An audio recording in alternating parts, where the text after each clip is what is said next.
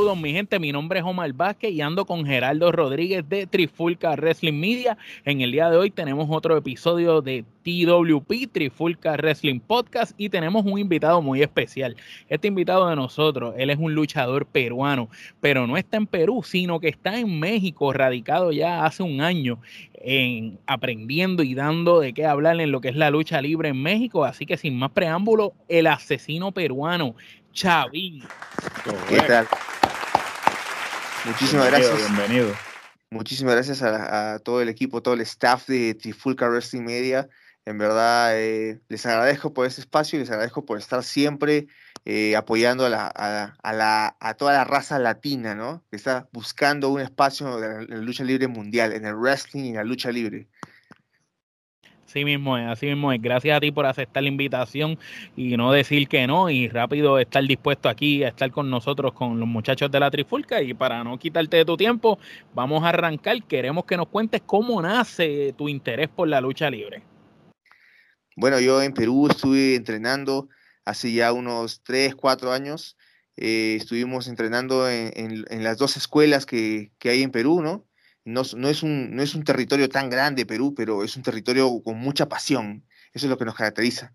Y estuvimos en las dos escuelas, que es la LWA, la Leader Wrestling Association, eh, ahora ya eh, casi ya desaparecida, ¿no? La desaparecida Leader Wrestling Association, y en la empresa que ahora está dando un poco, eh, digamos, la voz, está dando, está poniendo el, el orden ahí, que es eh, Gladiadores, ¿no? El Gladiadores Luchadoyo, eh, es una pequeña empresa en donde estuvimos entrenando, no llegamos a debutar, más bien vinimos aquí, nuestro interés eh, fue, fue aprender un poco más, de poder eh, adquirir más eh, conocimientos y obviamente porque nosotros somos seguidores de muchos años ya, de, de muy jóvenes, de, de, la lucha libre mexicana, ¿no? del estilo. También nos encanta el puroresu, el, el, el, strong style, ¿no? pero la lucha libre mexicana siempre fue como que un sueño, ¿no? una, una cosita así que nos teníamos ahí dentro. Y nada, así nos, nos, Pero yéndonos, a, yéndonos un poco bastante para atrás, para tu niñez, ¿cuál fue tu recuerdo más remoto con la lucha libre de niño? Este, ¿A ti te gustaba la lucha libre? ¿Cómo fue que tú dijiste, mira, wow, esto es lucha libre? ¿Cómo, cómo fue esa primera conexión o interacción entre tú y la lucha libre siendo tú joven? Con, con Rey Misterio, con Rey Misterio, ya en, en la época yo, a mí me gustó mucho Rey Misterio, no, o sea, no veía mucha lucha moderna, me gustaba mucho la WWE, pero eh, cuando, cuando empecé a, digamos, a indagar un poco más, a investigar, ¿no? Eh, a este Rey Misterio en, el internet, se me prendió el foquito y comencé a investigar más sobre lucha mexicana, WWE, ya ahí aparecieron otros, otros, digamos, este, luchadores más, eh, más modernos y me comenzó a interesar mucho, o sea, yo veía WWE, pero me interesó más la indie americana. Eh, Ring of Honor, justo ahorita tengo mi. Eh, brutal. Super fanático, de Ring of Honor. Super fanático de Ring of Honor, de, de Noah, y, y, esa fue como que la época donde la gente, los peruanos, los pocos, eh, digamos, luchadores peruanos, los pocos fanáticos peruanos, empezamos a, a, a ver mucho, a absorber mucho del, del puroresu, del strong style, de la lucha mexicana, más que todo de las indies americanas y, me quedé así enamorado de, Empezó el cachito por Rey Misterio, pero me quedé así como que pegado con, con Kenta, con Austin Aries y, con toda esa gente, Teddy Hart, toda esa época, ¿no? Empecé a ver a genérico, ya me empecé a meter, pero muy profundo, ya. En esa época, pues, habían como que torrents y yo comenzaba a bajar mucho eventos, eventos, eventos. No soy un pirata, pero no, la... no, mira, todos, nosotros en el mismo en la misma yo, época. Yo tengo mira. como tres discos duros llenos de, de, luchas que bajé por torrents. También en los viejos tiempos intercambiaba este VHS este, de lucha japonesa porque era la única forma en que uno podía consumir lucha japonesa. Pero precisamente eh, siguiendo por esa línea, mencionaste Ring of Honor, mencionaste Pro Wrestling Noah. Este, mencionaste a Misterio, a Kenta. Eh, ¿Qué otras empresas consumías? ¿Qué otros luchadores llamaron tu atención? Que quizás tú dices, que quizás ahora actualmente en la industria tú dices, oh, wow, este, eh, eh, mi estilo está inspirado en, en, en este luchador o en, o en, el otro. ¿Qué luchadores fueron esa inspiración para ti? Ah, de los luchadores modernos, de la, de la camada moderna, a mí Austin Aries me, me inspiró muchísimo. ¿No? Brian Danielson también en, en, su momento, el genérico, digamos, por su carisma.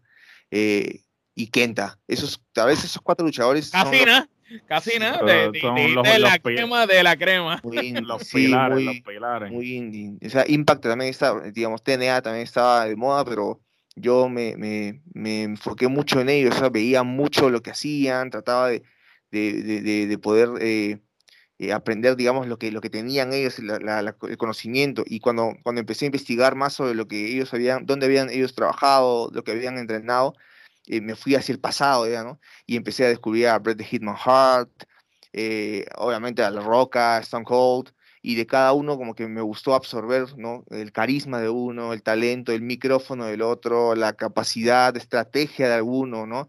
me gusta mucho tener eso en mente, ¿no? Eh, creo que de, los antiguos, de la gente ya de, épocas muy, muy, muchas, muy anteriores, yo tengo 24 años, eh, me parece que Brady Human Heart, eh, La Roca, Stone Cold son unos, para mí... Tienes ahí el mejor micrófono o el luchador con la mejor carisma, el mejor gimmick o personaje en Stone Cold y tienes el mejor luchador técnico dentro del ring que era Brejal. Todos juntos ahí en tres luchadores. tienes el paquete completo, tienes los, la los tres de todo hacen la combinación perfecta. Mire, y como fanático, antes de tú convertirte en luchador, ¿tú llegaste a asistir a carteleras o eventos de lucha libre, ya sea en Perú o en cualquier lugar? Sí, sí, estuvieron, eh, WWE ha ido muy poco a Perú, pero las pocas veces que ha ido he asistido, ¿no? No todas, pero sí una que otra vez. Eh, estuvo súper interesante, la, la, época que ya estaba, digamos, este, los luchadores, que, eh, los indies que trabajaban en, Ring of Honor ya habían pasado a ser de las filas de, de WWE. WWE. yo me, me, me, di, digamos, me, me, metí, como que me gusta mucho investigar antes de, empezar algo.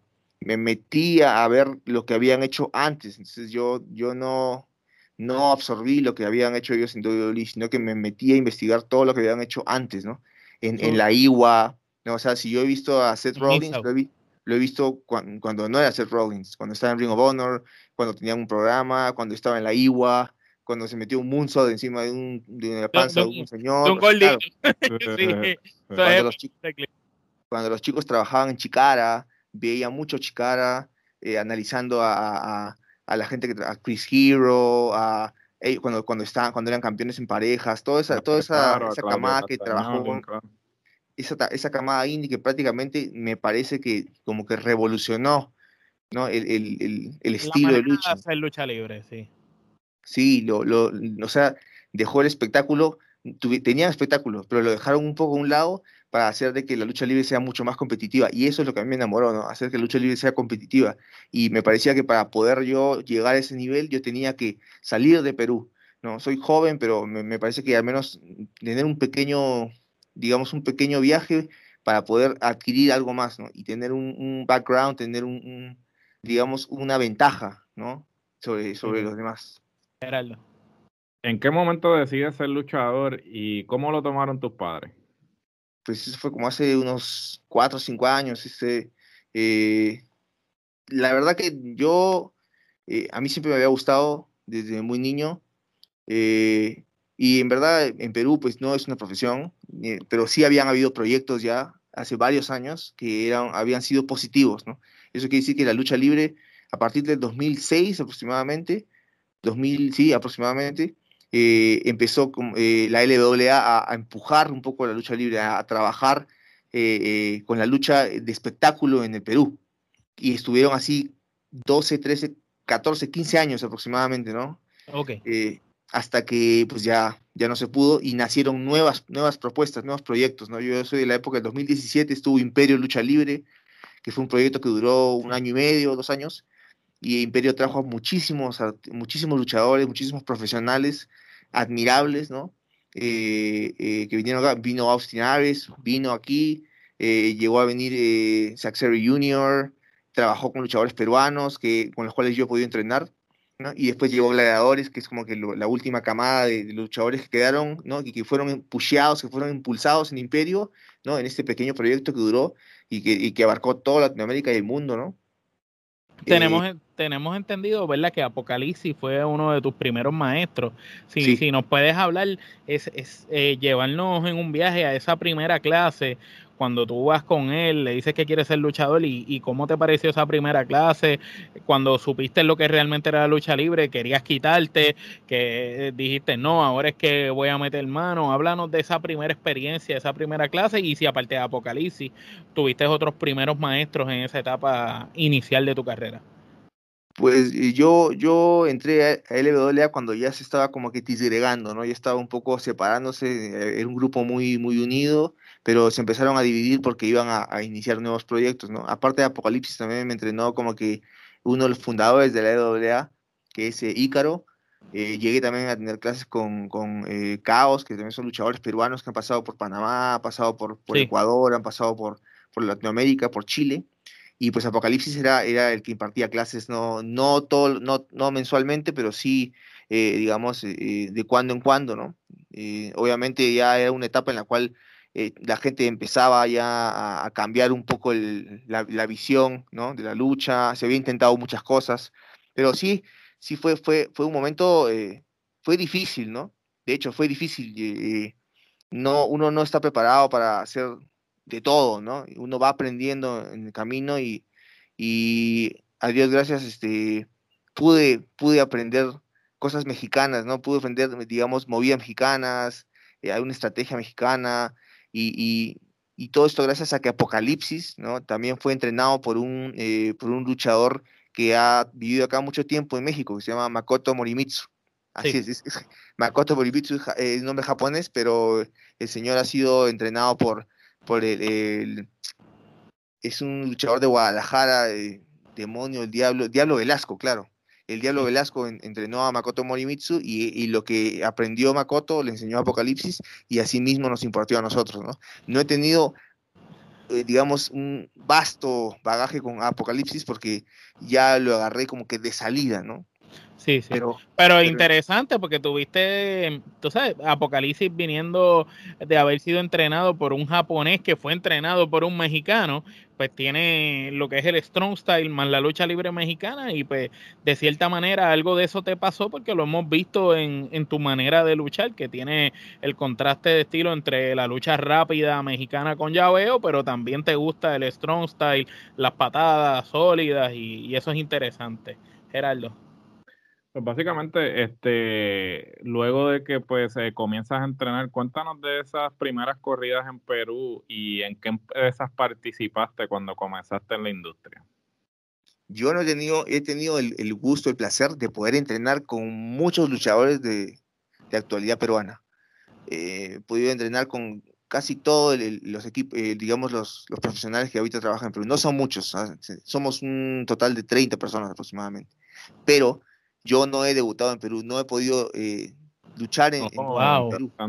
Mm. Esperemos que pronto voy a viajar allá, pero desafortunadamente eh, aún no se han iniciado, digamos, las, no se han abierto las puertas para poder seguirlos, ¿no? Por, por debido a los protocolos, por el COVID. Sí. Pero esperemos que el próximo año se puedan, se puedan iniciar los protocolos, podamos ir de nuevo, ¿no? O si es que este año se va y se inicia ¿no? algún, algún proyecto, algún, ojalá podamos debutar por primera vez, porque yo he debutado por primera vez aquí en México, en la arena de Naucalpan. Esa ha sido mi primera lucha. Ok, entonces, entonces, pues eso nos da inicio entonces a la otra pregunta. Quiere decir que a causa de la falta de taller en Perú es que tú decides irte a México. Por, por no encontrar dónde luchar en Perú, ¿fue que tú tomaste la decisión de irte a México o fue por otra razón? Porque ¿cómo llegas a México? En realidad es, fue muy fortuito. Yo eh, entrenando ya en Gladiadores Doyo, y tenía ya, digamos, establecido una fecha de debut, una fecha de, ¿no? de, inicio, que era para, para este año. Yo solamente venía acá a México por unos dos, tres meses y de ahí me regresaba, porque ya estaba póstumo a debutar. Entonces ya iba a empezar a trabajar allá en Gladiadores. Pero lo que sucede fue COVID. El COVID me agarró aquí. Y, me, paralizó todo. Exacto, no me dejó ni, ni siquiera pude viajar porque cerraron los aeropuertos. Entonces, es una historia de positivismo, negativismo, triste, feliz, rara, ¿no? Muy, muy rara, en verdad. Es como una señal, ¿no? Algo que ha pasado y yo no me, no me esperé. Y, es lo que me mantuvo aquí, ¿no? Cuando ya pasaron los siguientes meses, yo empecé a entrenar con Ricky Marvin y me dijo, pues, quédate mejor, ¿no? Porque en verdad, o sea, no, no, va, no, va, no va a haber eh, otro momento para que puedas trabajar. Claro. Y Ricky Marvin, le mandamos saludos. Le mandamos saludos maestro y tremenda persona. Tremenda persona. Saludos a Ricky, este, que tremendo, tremendo lo Entrevistamos, lo entrevistamos y, una tremenda entrevista, Gerardo. Sí, este, so, mientras has estado en México, eh, tuviste la oportunidad de eh, participar en la empresa IWRG, International Wrestling Revolution Group. Allí fuiste parte del Rey del Ring, entrando eh, número uno en la batalla real, siendo el primer luchador peruano en estar en dicho evento en la arena Naucalpan, como mencionaste anteriormente. Eh, háblanos de esa experiencia y cómo ha sido tu corrida en el circuito independiente mexicano. Y la Naucalpan, lo de la Naucalpan ha sido difícil. E, en realidad, eh, obviamente hay protocolos, obviamente hay, hay, hay, niveles, ¿no? hay oportunidades, ¿no? y a veces no las hay. Eh, lo, que yo, lo que yo pude obtener fue algo fortuito, nosotros fuimos a charlar, fuimos eh, a, a, presentarnos, ¿no? Y nos dieron la oportunidad, ¿no? De ser, digamos, la primera vez que aparecía un extranjero en este, en este formato y el primer ex peruano también, ¿no? Que ha participado en, la Naucalpan. Eh, pero el COVID igual, ¿no? El COVID obligó a, digamos, obligó a los promotores a, a, trabajar con, con, locales, más que todo, ¿no? Ha sido un momento muy difícil, a veces se han hecho funciones en las cuales no ha habido gente, y, digamos, la búsqueda del interés nacional por, ¿no? por poder eh, reimpulsar el negocio en esta temporada, pues ha hecho que haya mucho menos oportunidades para gente extranjera, ¿no? Entonces yo, yo decidí, eh, inclusive no, no, no, había para entrenar, o sea, no había momentos para entrenar, no había entrenamientos, no se podía uno, eh, digamos, no podía trabajar uno para poder ser, ¿no? Observado, ¿no? Escoteado. Y, y, y, entonces este, esto me, me llevó a, a, probar otros lares, ¿no? estuvimos trabajando en Lucha Madre, que fue, digamos, uno de los primeros lugares que nos, que nos acogieron, que nos dieron la oportunidad. Trabajamos ahí un par de eventos también. Eh, y nos, pasaron, nos pasó de todo. Eh, nos ha pasado cosas positivas, cosas negativas en México. Nos hemos lesionado mucho. El estilo te, te hace, eh, te empuja tu, digamos, tu, tu, tu, físico a un nivel en el cual tienes que prepararte más. Nivel alto, un nivel muy alto de rendimiento y de estamina. Así es, y, físicamente tienes que estar preparado para muchas cosas. Entonces yo no, yo, vengo de un, de un eh, digamos, de un, eh, de un país que está basado en la lucha libre americana, ¿no? En el wrestling, más que todo. Y la lucha libre... En el entertainment, sí. Exacto, en el entertainment. Y, digamos, estamos acostumbrados a otro tipo de, estrategia, a otro tipo de movimientos, a otro tipo de, acondicionamiento físico. Entonces, eh, me yo también, ¿no? Me yo en, mi físico, me he lesionado varias veces, tal vez muchas veces de las que no, no imaginé, ¿no? Esguinces y rodilla y cuello, etc. etc. Y, y, pues estuvimos de para un, un, tiempo también, ¿no? E intentamos eh, trabajar también en, lo que es el car crash, nos dieron la oportunidad, estuvo muy, muy, muy chida, como dicen acá, muy chida la oportunidad. Hemos trabajado eh, en donde... Mmm, en Coacalco, ¿verdad? En Coacalco. Estuvimos en Coacalco, a Dios gracias, yo desde que estaba en Perú siempre me gustó ese, esa, esa arena, es una arena que está al norte de la Ciudad de México, está fuera de la Ciudad de México y, y, me encanta, la verdad, es una arena muy popular, hemos trabajado ahí muchas veces, es a veces el lugar donde más hemos trabajado eh, y la verdad que la gente te acoge de una manera que no, o sea, no te esperas, ¿no? O sea, seas extranjero, sea positivo, seas rudo, técnico, ellos tienen la forma de hacerte sentir como en casa, ¿no? Y eso me gustó mucho. Eh, estuvimos trabajando en, algunas arenas ¿no? independientes y lo último que estuvimos eh, eh, que tuvimos fue un, encuentro en la arena 2 de junio que queda por Nezahualcóyotl. Nesa también está muy al norte de, de la Ciudad de México, saliendo de la Ciudad de México. Y ahí fue, ahí fue el último, digamos, fue este año, fue el último encuentro que tuvimos, a Dios gracias.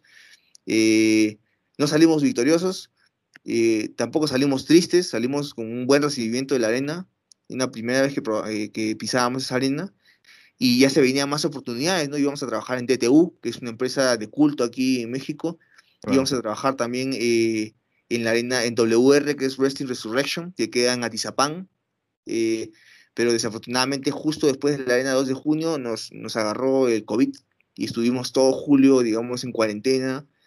y desafortunadamente luego nos diagnosticaron un problema en el pulmón, un problema de fibrosis que se genera a causa, a raíz del COVID, y hemos estado de para desde julio, perdón, junio, agosto, septiembre, y, seguimos aquí, ¿no? Intentando movernos, pensando en ideas para poder hacer merge, no dejando de, lado, digamos, este, a los fanáticos, estamos haciendo entrevistas, estamos eh, tratando de mantenernos siempre activos en, las redes, es lo que, lo que más nos gusta y creo que eh, nos ayuda mucho, digamos, a mantenernos conectados con la gente. La mucha gente que me escribe y me dice, oye, ya quiero, ya quiero que, ya quiero verte luchar, ya quiero que estés aquí, esperemos que volvernos a ver, eh, quiero una máscara tuya, que me la firmes o, una playera, ¿no? Y la verdad que esta, esta, estos dos meses de para, a pesar de que han debido ser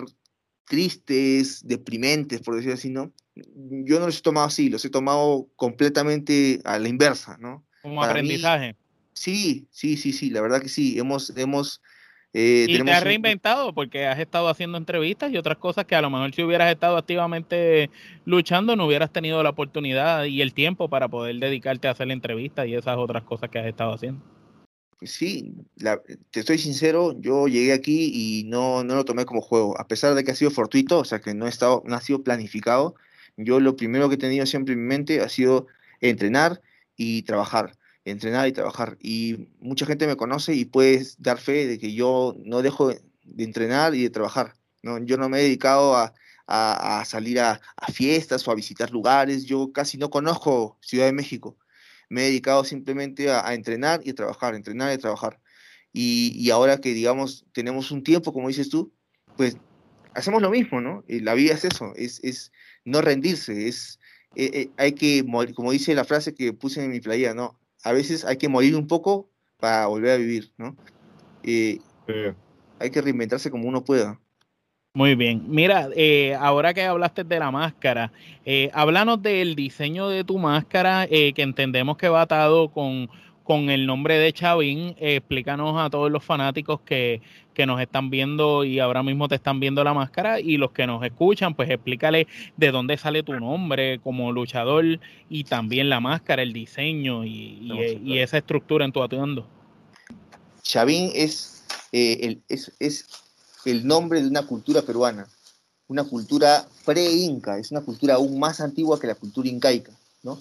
Eh, eso quiere decir que para mí simboliza muchísimo más para los peruanos, simboliza, es de muchísimo respeto. Acá hay otra, otro modelo de máscara este que uso para luchar. Sí. Eh, la cultura chavín eh, se dedicó mucho a, digamos, fue la primera cultura en, en, Sudamérica, porque a veces el imperio incaico abarcó todo Sudamérica en sus épocas, ¿no? Todos los países prácticamente. Ellos se dedicaron, fueron los primeros que se dedicaron a, a, al culto a los dioses. Eh, el cielo, el sol, la tierra, ¿no?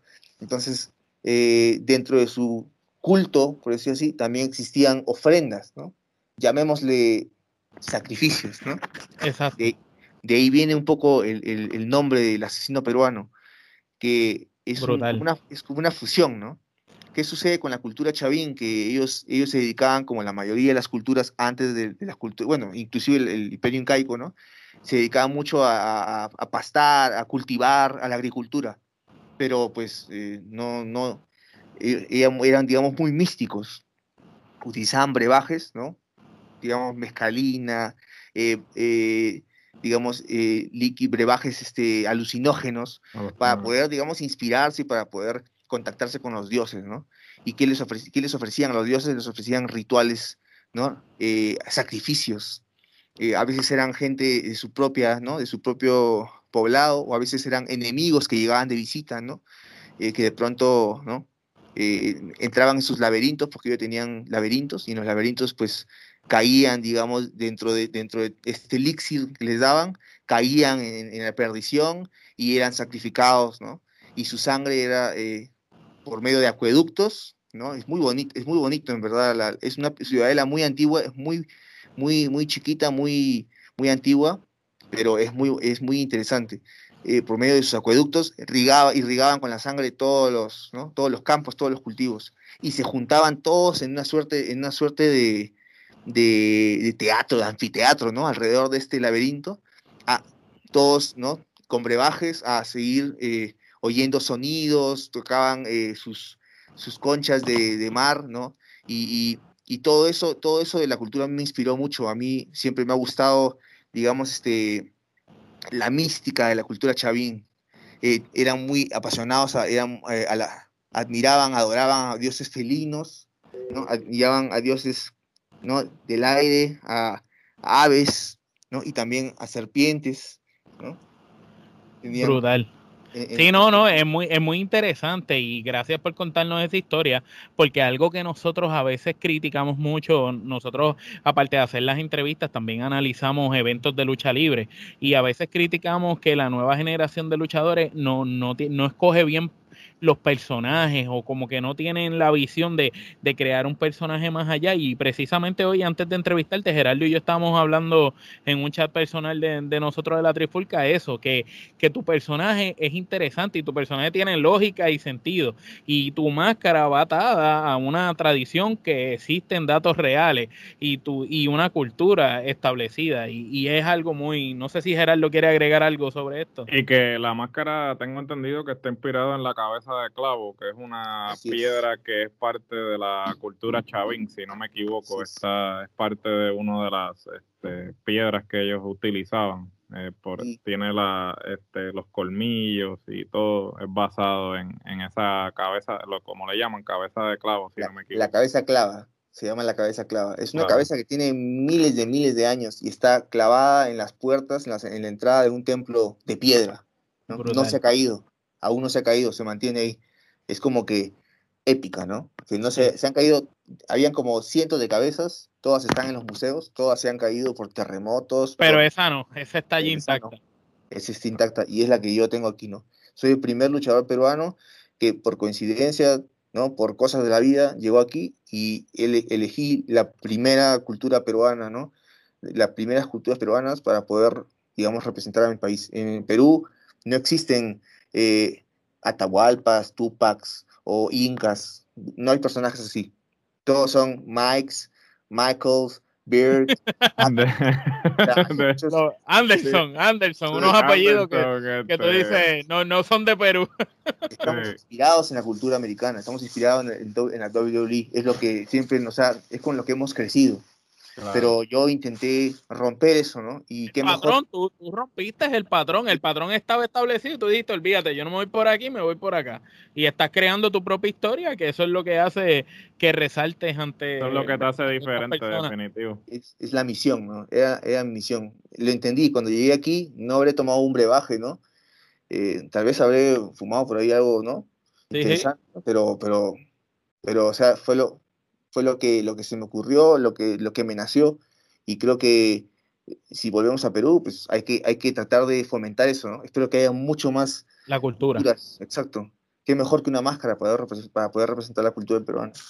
Claro está. Gerardo, dale para la segunda ronda. Bueno, ahora vamos a pasar a una segunda ronda de preguntas. Esta segunda ronda de preguntas, pues más bien tú como fanático de la lucha libre. Eh, vamos a comenzar. Danos cinco tus cinco luchadores favoritos de Perú y de México de todos los tiempos. Puedes decir cinco de Perú y cinco de México, si así lo deseas. Oh, cinco de Perú y cinco de México. Uh, de México hay muchísimos. Bueno, de Perú somos muy pocos. Yo creo que eh, los mencionaría todos, ¿no? Pero cinco luchadores que han representado al Perú y que han... que te gusten a ti, son, son que a ti te gusten. Que Chavín diga, contra estos son, si tú fueras a hacer un, juego de baloncesto, esos son tus cinco caballos para empezar. Ah, entonces sería eh, Apocalipsis, obviamente, ¿no? Eh, está Mancilla, que es un luchador de peso, es un luchador con mucho, mucha estrategia. Eh, tomaría a Reptil también, que lo vamos a entrevistar este sábado, lo tenemos a Reptil. Nosotros lo entrevistamos también. Tuvimos la oportunidad de a Reptil también. Excelente, excelente, es una gran persona, es un, es un luchador muy específico, ¿no? Eh, digamos, le gusta mucho el Strong Style, se centra mucho en eso. Eh, elegiría la nueva Kamal, elegiría Kaba, que es un joven que no, no, tiene, digamos, mucha altura, pero lo que viene en frasco pequeño es muy bueno, ¿no? Lo bueno viene en frasco pequeño. Así es. Eh, ¿Y qué más? Tenemos cuatro luchadores ahí, ¿no? Sí, uno. El quinto poder, Axel, Axel, que es un luchador que, a pesar de que tiene el nombre americano y de ser un rudo, una persona odiada por el público, ¿no? Por dentro es uno de los que ha caracterizado muchísimo a, digamos, a la lucha libre peruana, eh, que ha tratado de, fusionar, de, entretener, de trabajar, y continúa, ¿no? Continúa desde la Nueva Canadá también. Muy bien. Y de México, pues hay muchísimos luchadores. Yo, Pero obviamente, cinco que te gusten. Que obviamente, obviamente, obviamente voy a elegir a Ricky Marvin, pues, ¿no? Yo por él vine aquí, por Ricky Marvin. así es. E, lo que vi que él hizo en, en, Noah, a mí me inspiró. Él enseñó a luchadores eh, japoneses a, a poder Llevó, a la escuelita a los que pensaban que estaban entrenados ya en Japón. Y eso, eso es muy, muy difícil. Y ellos lo adaptaron, eso es lo que yo busco, ¿no? Adaptar, adaptar, innovar. Yo nunca había visto que alguien, o sea, había visto gente del consejo que, se, que, que hacía un springboard, ¿no? Que, es saltar sobre las cuerdas y que terminaba, pues, obviamente, en una tijera, en una, una rana, yo qué sé, ¿no? Algo mexicano pero que un japonés se haga un springboard y se lance en un codazo, fue como que, fue como, ¿qué? No puede ser, ¿no? O sea, el springboard es para hacer algo aéreo y este tipo lo, lo, lo viró al strong style, ¿no? Kenta hizo eso, ¿no? Se, trepaba a las cuerdas y te metía un codazo. no había necesidad, pero él lo hizo y quiso mezclar eso y eso es lo que yo busco, ¿no? Eh, combinar cosas que no, que no se han hecho con otras que no. Eso me parece súper interesante. Eh, otro luchador importante, mm, el negro Navarro. El negro Navarro. Mira, no, mucha, mucha gente eh, lo respeta y mucha gente también dice que pues, ¿no? hay, mejores. ¿no? Yo sé que hay muchos mejores, hay muchísimos maestros aquí, ya veo. Pero lo que, digamos, lo que, lo que él hizo de trabajar ese, esa, ¿no? ese, ese, ese nombre ¿no? de llaveador mexicano, después de haber sido un luchador brawler, porque el, el, Negro Navarro era un brawler en el toreo, él era puro golpe, golpe, sangre, sangre, y así al, casi mata al santo. Pero eh, trabajar, trabajar y cambiar su estilo para convertirse en un llaveador, para ser considerado un, ¿no? maestro de llaveo. El maestro de las llaves, sí. Me, parece, me pareció chingón, me pareció genial, el Negro Navarro. Y después, ¿a quién podría mencionar? Es que me agarras porque me quedan tres y en verdad hay, mucho, hay muchos luchadores hay muchos luchadores. Mm. Bueno, me, mencionaste que Rey Misterio fue una de tus inspiraciones y Rey Misterio, ¿verdad? Aunque es mitad americano, mitad mexicano, pero de la, en México corre en sus venas en todos lados, su cultura y su manera de luchar. Yo soy muy tajante, para mí Eddie Guerrero eh, es, ¿no? Me pertenece a Estados Unidos y Rey Misterio también. Mexicano es mexicano, full. Full, full, full. Pero si tú dices, si yo, si yo colocara dentro de las cinco, entonces vamos a poner, yo pondría Ares como un tercer. Es un luchador joven, es un luchador que está completamente desquiciado, hace cosas realmente increíbles. Si tú ves uno o dos videos de Ares, te vas a quedar con la boca abierta. Y los americanos se han dado cuenta de eso. Ahora tiene un contrato con MLW y está trabajando allá constantemente. Y la verdad es un carnal mío, lo conozco mucho, es un muy buen luchador. He entrenado con él, he quedado así, sin aire, porque la verdad la estamina, la estamina está a otro nivel. Sí, hemos tenido la oportunidad de ver luchar de él y sí, bien, bien, el que luche con él tiene que tener buen cardio, definitivo. Merece destacar. Y si, mira, voy a seguir con los, con los luchadores jóvenes, ¿no? Eh, el hijo del vikingo. También ah, conoció yo pienso en lo personal que el hijo del vikingo va a ser la próxima superestrella mexicana en la lucha libre. Ya él está, ya él está ahí con un pie a punto de convertirse en, la próxima superestrella. Ya ha estado en Estados Unidos, ha estado en Impact, pero yo creo que necesita estar en un par de indies más interesantes que le hagan un necesita de unas, unas luchas con personas clave que lo, lo catapulten. Yo creo que él, debería, ser, él debería ser como bandido. Yo creo que él debería ir a Ring of Honor y este, quizás hacer una corrida en el Ring of Honor que le, definitivamente lo establecería mucho mejor en este mercado. Este... Una, historia interesante, ¿no? Una historia interesante. Y también, como le digo siempre a mis compañeros, ¿no? Acá el inglés es súper importante.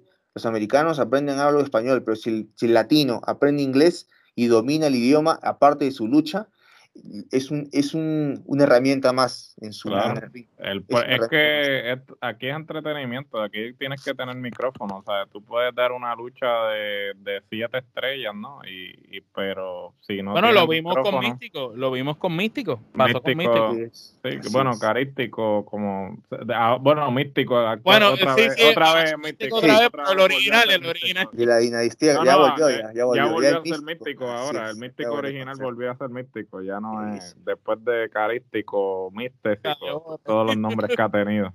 Él, se tuvo que haber tomado sus clases online y a dedicarse a estudiar, porque este es un trabajo, es un trabajo, esa es la verdad, esa es la verdad. definitivo. Así es. Muy bien, y, entonces si nos fuéramos, te queda uno, ¿verdad? Sí, perdóname. Sí, falta uno, sí. Pues no sé, no sé quién, no sé quién elegiría. Te, voy, te puedo decir un luchador joven más, ¿no? Pero claro, claro, claro, claro. Me parece que hay, eh, ¿A quién podría, a quién podría elegir? Mm, hay muchos jóvenes, pero creo que debería darle un poco de respeto a, algún luchador de, la, de la época anterior, ¿no? de la época pasada. ¿Quién podría ser? Es que sí lo tengo en la mente, pero no me acuerdo. De hecho, hay un montón, pero. Bueno, hay varios. Eh, eh, si es sin máscara, el negro casa, que todavía se trepa el ring y, da de qué hablar, el negro casa. Este, Villano Tercero, una, una leyenda también. Yo creo que podría eh, ser el Negro Casas, ¿ah? Eh, yo lo he visto luchar en vivo, no he tenido gusto de conocerlo, pero el Negro Casas me parece que, o sea, yo, a mí siempre me dijeron de que el Negro Casas tenía un ángel y que hay luchadores que a veces no son los más espectaculares del mundo, pero cuando entran a un ring, la gente se para y los aplaude. Y es, una, y es un acto natural, porque tienen ese carisma, tienen ese, esa palabra de cinco letras que se llama ese ángel, que a veces un espectacular luchador puede tener muchas movidas, puede tener el mejor ritmo, el mejor cardio y la mejor, ¿no? Pero no tienen ese ángel. Y si no tienes ese ángel, no puede ser un gran luchador. Yo creo que el Negro Casas podría ser mi quinto porque es un luchador que lo tiene. Y, nos enseña a todos de que... Eso mismo dijo Chris Jericho de él. yo, lo descubrí. Yo, fui a la arena Juan San Juan Patitlán, dije, vamos a ir, voy quiero ver una función de lucha libre, quiero que la gente grite, que la sangre, ¿no? chorré. Y el señor se enfrentó a Fulgor en una lucha que en verdad estuvo muy chingona, se agarraron a madrazos, ¿no? Y, y al final la gente se puso de pie y todo. Y que tiene sus añitos ya, tú sabes que no está, no, lo estás viendo en su. la, condición física que tiene ese señor es envidiable. Para la edad que tiene, se ve mucho mejor que muchos luchadores que tienen eh, como 20 años menos que él. O sea, eso, el señor se mantiene en muy buena condición física ha hecho muchísimas cosas, en verdad. Y de mujeres, pues está toda la dinastía Moreno, hay muchísimas mujeres interesantes eh, que han trabajado en... Ahora hay mucho menos, pero si tuviera que presentar, eh, hablar de mujeres para no ser, ¿no? Machistas. Sí, sí, sí, seguro. Está la diosa Quetzal, está... Eh, a mí misma, bueno, a mí, a mí me parece que es súper interesante la, que era Sexy Star, ¿no? Que ahora es Sexy Luz, si no me equivoco. a pesar, muy buena, a pesar de su carácter, que es un Lo que hizo ella en lucha underground fue súper importante, ¿verdad? Yo pienso para la, lucha de mujeres, porque mucho se hablaba de la revolución femenina, ¿verdad? En WWE con la Four Horsewoman, pero eh, si, si tú ves lo que ella hizo en lucha underground con Ibeliz, yo pienso que ellas dos estando en lucha underground, que no era una serie eh, prácticamente no era una empresa, pero ellas demostraron ahí que las mujeres sí pueden dar lucha libre al nivel de la lucha masculina. Y yo pienso que eso tuvo que ver también en la revolución femenina, aparte de lo que estaban haciendo las muchachas de acá de WWE y las muchachas de Impact, pero ellas también tuvieron que ver en esa revolución. Así es, opino lo mismo. Eh, después de ella, en las siguientes temporadas solamente trajeron a, las, al trío japonesas y, y se dieron cuenta que en realidad hace muchísimo tiempo hay mucha gente, muchas mujeres profesionales que están esforzándose por, por tomar un puesto, ¿no? Solo que el Lucha Underground, que para mí es mi serie favorita, ¿no? para mí ha sido lo más perfecto que ha habido durante mucho tiempo, ¿no? Y, y la época pasada de la WWE, que ha sido esa sí, el, el actitud era lo más perfecto. Y, y, y, Ring of Honor en la época en la cual no estaban eh, las, digamos, las indies en su apogeo. Exacto, en su apogeo, ¿no? Brian Danielson, japoneses y todo eso, ¿no? Cuando tenían luchas de cinco estrellas y vino todo, toda la gente de, de, Dragon Gate, eh, eh, me parece que ha sido lo más perfecto que ha podido haber en la lucha la en mucho tiempo, ¿no? Sí, definitivamente. ahora danos tus cinco luchadores favoritos internacionales a nivel mundial. Puedes mencionar del país de origen que sea. Cinco luchadores para ti. Inclusive ah. incluir luchadoras en esa lista también si quieres, como tú desees. A mí me gusta mucho Meiko Satomura. A mí me gusta mucho Meiko Satomura, me parece que es una luchadora súper recia, me parece que ha pasado por muchísimo durante muchos años y que, que está, muy, está muy chido hacerle honor a eso, no la pongo en primer lugar porque me parece que es una de las pocas que, que sigue trabajando porque las cosas ¿no? fluyan, digamos, en la división femenina japonesa. Muy bien. Eh, y, pondría, pues hay muchas, muchas americanas. Yo ahorita, ah, ¿a quién podría mencionar? Aquí ya mencioné que Yasa Quetzal está, está, es una chica joven, está muy bien. Eh, ¿a, quién, ¿A quién más podría mencionar? Luchadores internacionales. Mm, a mí me gusta mucho Johnny Gargano, me parece que es un luchador muy, muy creativo. Muy, muy creativo. Es, es una bestia. Me, me, parecería una locura luchar con él, en realidad. Y me hace acordar mucho a Tromba. Es un luchador mexicano muy, muy joven, que no lo metí en el top 5 porque tal vez es muy, muy joven. Pero, pero hay, hay ciertos luchadores, Ares, Tromba, Johnny Gargano, tienen, tienen un, un, puzzle en la cabeza y me encantaría descifrarlo juntos en un ring, ¿no?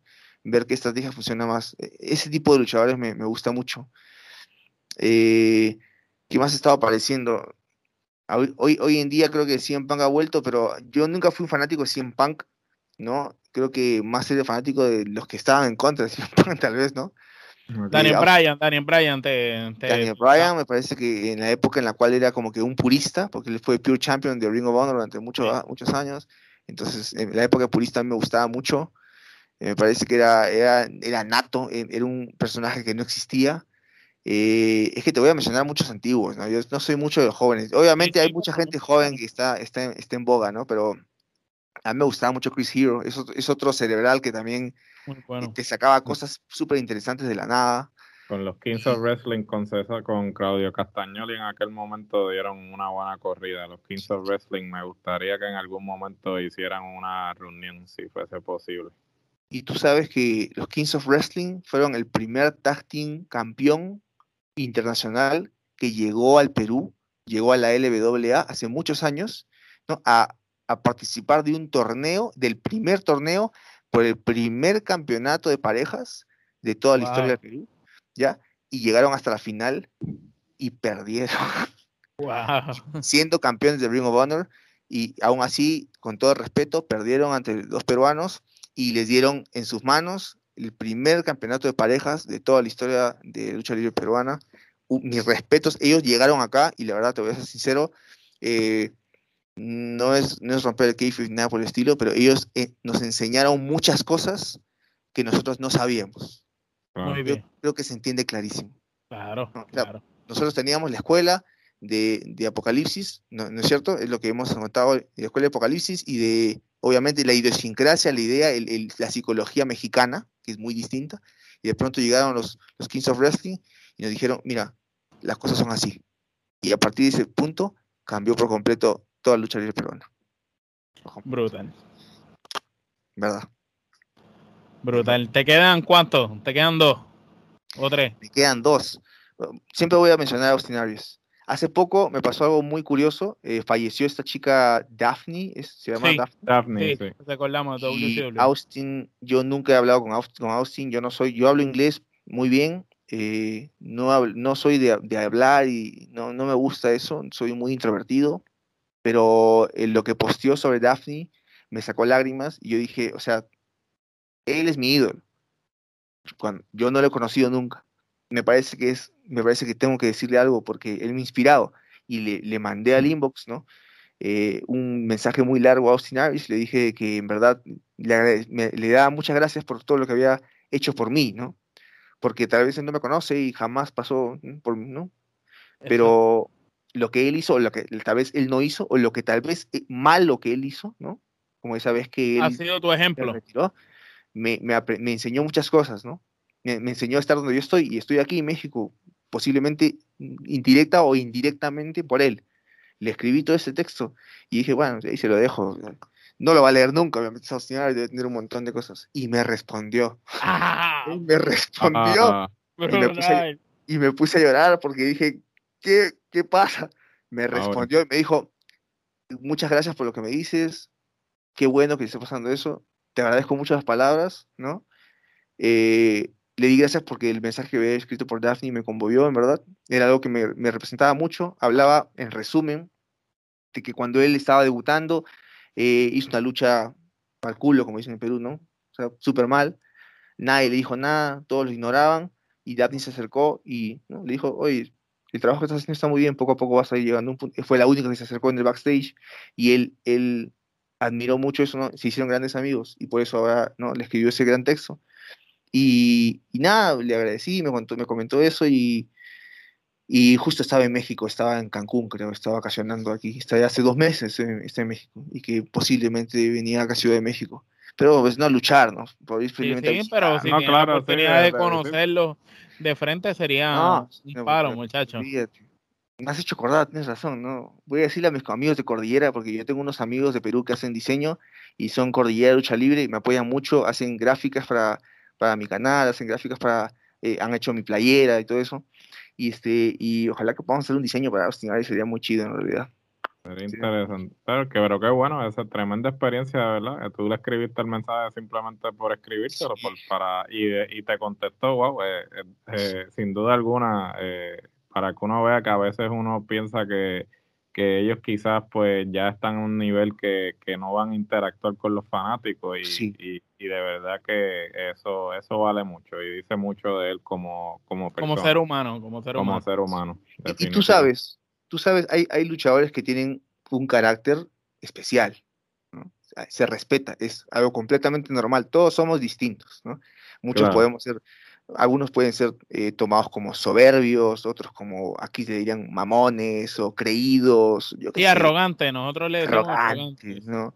Pero, pero yo creo que yo respeto mucho la personalidad de cada, de, de cada luchador, de cada profesional, ¿no? Yo creo que todos tienen el derecho de ser como, como deseen ser, nada más hay que, hay que guardar cierto límite y tratar a todos con respeto, nada más. Sí, la palabra clave, respeto. Muy bien, y ahora pues vamos para la próxima pregunta. ¿Cuál sería tu Dream Match o lucha de ensueño? O si tienes más de una, ¿cuáles serían? Dream Match. Uh. Yo siempre, yo siempre he soñado con, con luchar con Austin Aries, ¿no? Y con Kenta. Uh. Es un, un, un, triangular sería genial. Una triple, una, una triple sí, amenaza. Una triple amenaza con ella, sí, y, y, Ricky Marvin de árbitro especial, ¿tú te imaginas? Ah, si se quiere meter ahí también, también. Ricky, claro, Ricky es muy duro. Yo he entrenado con Ricky, ha sido, ha sido duro. Eh, bueno, Ricky, Ricky, y Ricky, tiene historia con Kenta, eh, por eso es. Tengo una, una, me acuerdo una, es como que, es, como, es una cuestión como que, ¿cómo explicarlo? Es como un ritual, ¿no? Yo entrenaba con Ricky Marvin y, obviamente soy un peruano que no sabe nada de nada, nunca he estado en Japón, solamente ha oído cosas, ¿no? Porque hubo otro peruano en Japón, se llamaba Kaiser, estuvo ahí como seis meses, un año en, en, dos, dividido en dos meses, en seis meses. Eh, eh, y contaba cosas, pues, ¿no? Pero nada es como vivirlo. Yo estaba entrenando con Ricky y, y digamos, teníamos sparrings, ¿no? Y él siempre tiene su, digamos, tiene acá un, un luchador, un joven que se llama, japonés se llama se llama Yutani, y está luchando ya constantemente. Y pues yo siempre veía que las madrizas se las daba Yutani, ¿no?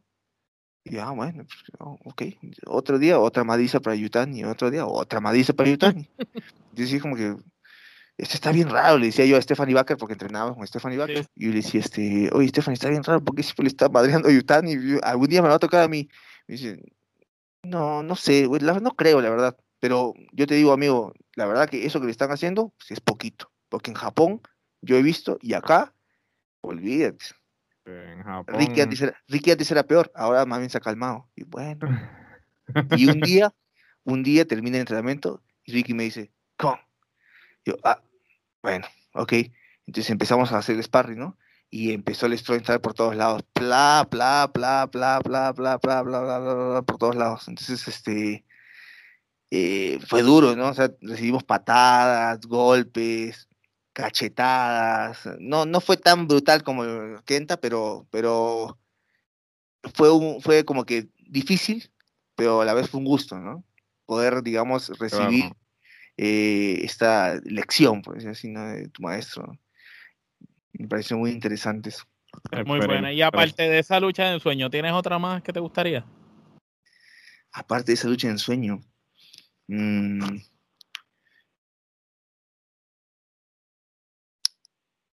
a mí siempre me ha gustado Dragon Gate y la verdad que yo siempre he sido un admirador de Masato Yoshino.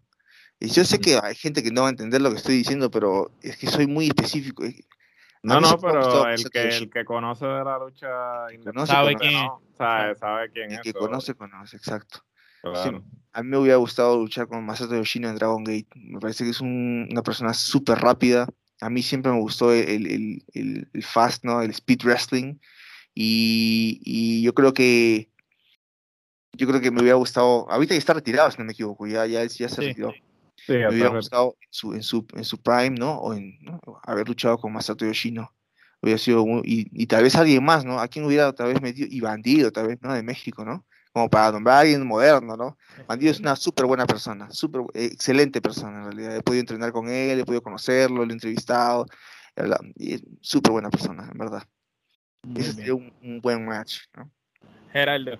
Bueno, ahora vamos a una sección que se llama el toma y dame. Y esta sección consiste en que yo te voy a decir un nombre y tú me vas a decir la primera palabra o frase que te venga a la mente sobre ese nombre. Comenzamos. Apocalipsis. Respeto. Arena Naucalpan en México. Historia.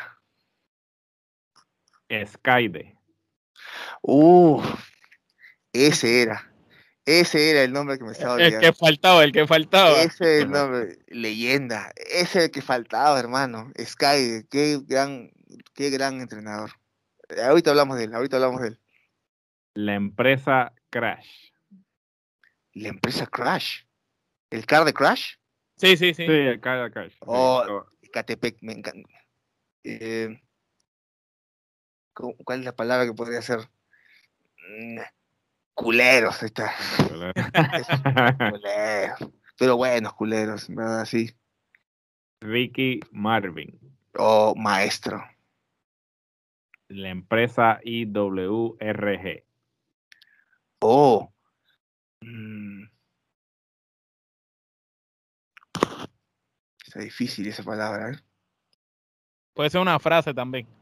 Puede ser una frase. Sí. sí. Mm. Podría ser eh, lo bueno tarda en llegar. Muy Ah, bien. está. Rey Quetzal. Rey Quetzal. mm, Talento. Factor Miedo. Amigo. Garlic. Oh. Mm. Ágil. A pesar de lo que pesa, ágil. Jerry Calavera. Jerry. Ca- Ah, cervezas.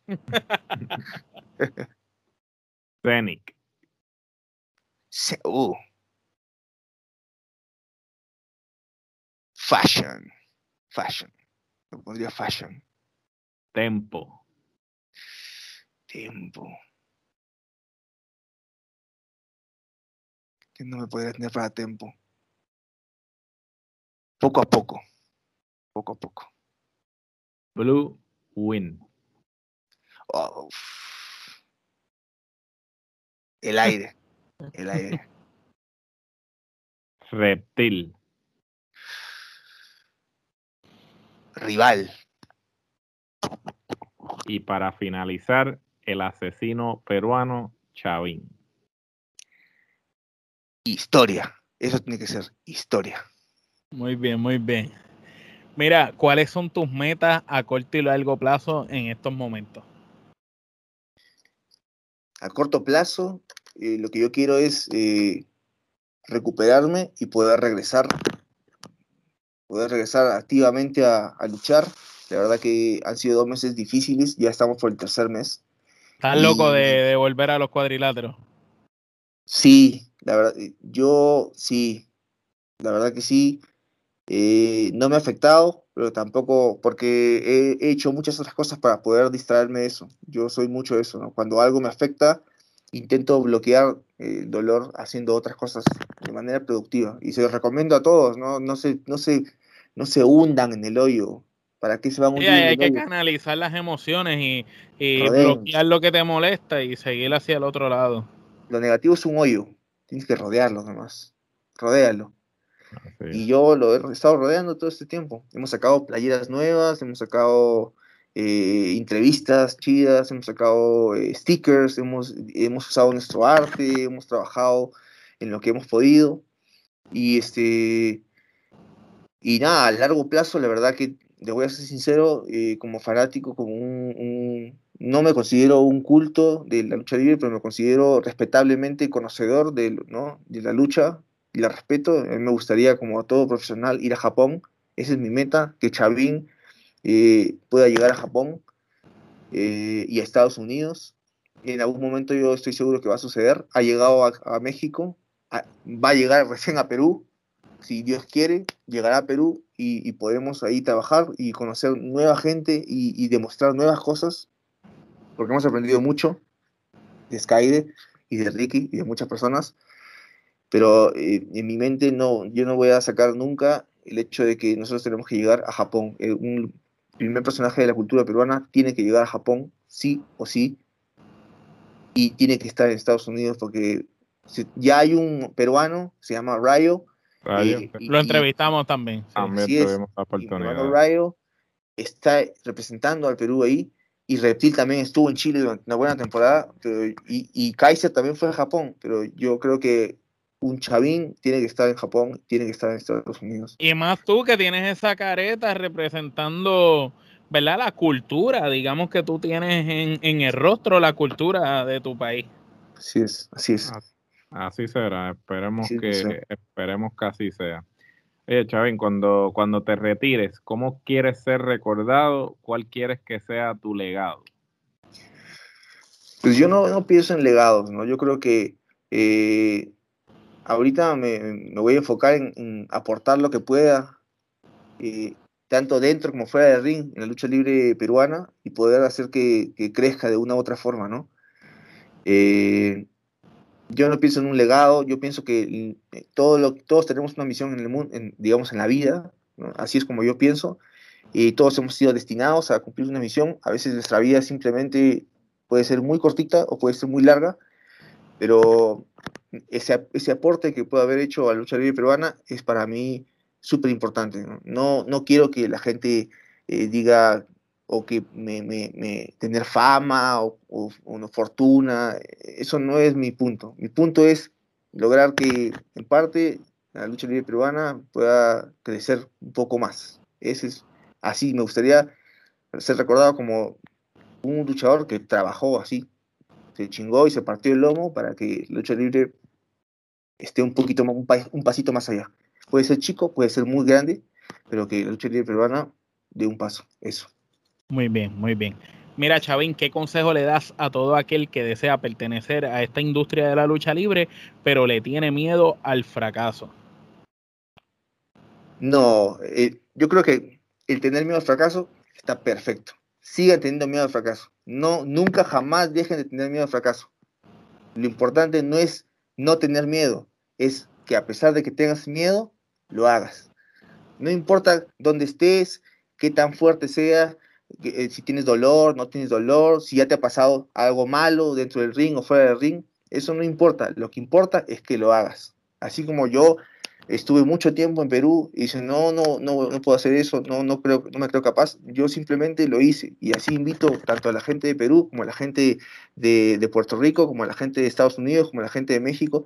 A atrévanse. así es, atrévanse, con miedo o sin miedo, pero atrévanse, háganlo. No importa si sale mal, pero al menos lo hiciste. Eso es lo importante en esta vida, de que hagas las cosas.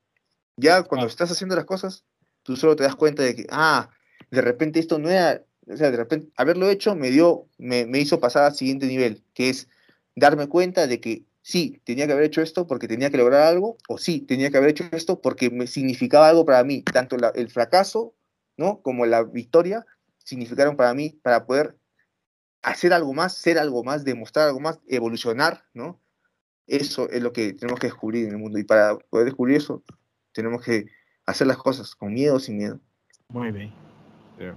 Bueno, Chavín, este, te queremos agradecer por tu tiempo. De verdad que ha sido una entrevista sumamente interesante. Eh, para todo aquel que quiera este, seguirte, conocer más, saber lo que estás haciendo eh, actualmente y lo que vas a hacer en un futuro, ¿dónde te pueden conseguir en las redes sociales? Y la mercancía, de una y la mercancía oh, también. Yo yo estoy en las redes sociales como El Asesino Peruano, él, no se olviden de él, arroba El Asesino Peruano. Estamos en Instagram y estamos en página de Facebook. Y también tengo un perfil de Facebook con el cual eh, chateo, converso, a veces hago videos, que es eh, Chavín Luchador. Es muy fácil de, encontrar. No se olviden de que Chavín es con tilde en la I, Chavín, así es la cultura peruana. Y si es que ustedes quieren adquirir mis productos, pueden conversar conmigo, pueden hablarme en mi perfil o también pueden hablarle a mis amigos de Cordillera Lucha Libre. Ellos están en todas las redes como Cordillera Lucha Libre. ¿no? Ellos me ayudan mucho y me ayudan también a, poder hacer toda la parte gráfica, digamos, ¿no? Toda la parte eh, de video, de, toda la parte de esas cosas. La edición, la edición y todo eso. Así es.